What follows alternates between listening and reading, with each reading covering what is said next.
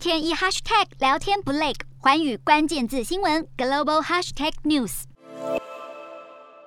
首先看到国内十七号零本土确诊九十一例，境外移入，没有死亡个案。国际疫情方面。中国疫情稍不停，单日新增一千三百一十七例，本土确诊数稍微下降，新增一千两百二十六例。中国国家卫健委十五号宣布，轻型病例不需入院而集中隔离，并放宽出院标准。有中国媒体表示，这是中国疫情来首度放松限制。日本新增五万七千多例，自疫情二月中开始逐渐退烧，官方十六号宣布将于三月二十一号取消大部分限制，同时进一步放宽边境管制。南韩新增超过六十二万例，疫情曲线飙升，当局预测疫情高峰即将到来。并称这次是新冠疫情流行两年多来最大的一次危机，同时也应该是最后一次危机。印度新增两千五百多例，疫情逐渐明朗，当局考虑进一步放宽签证和旅游限制。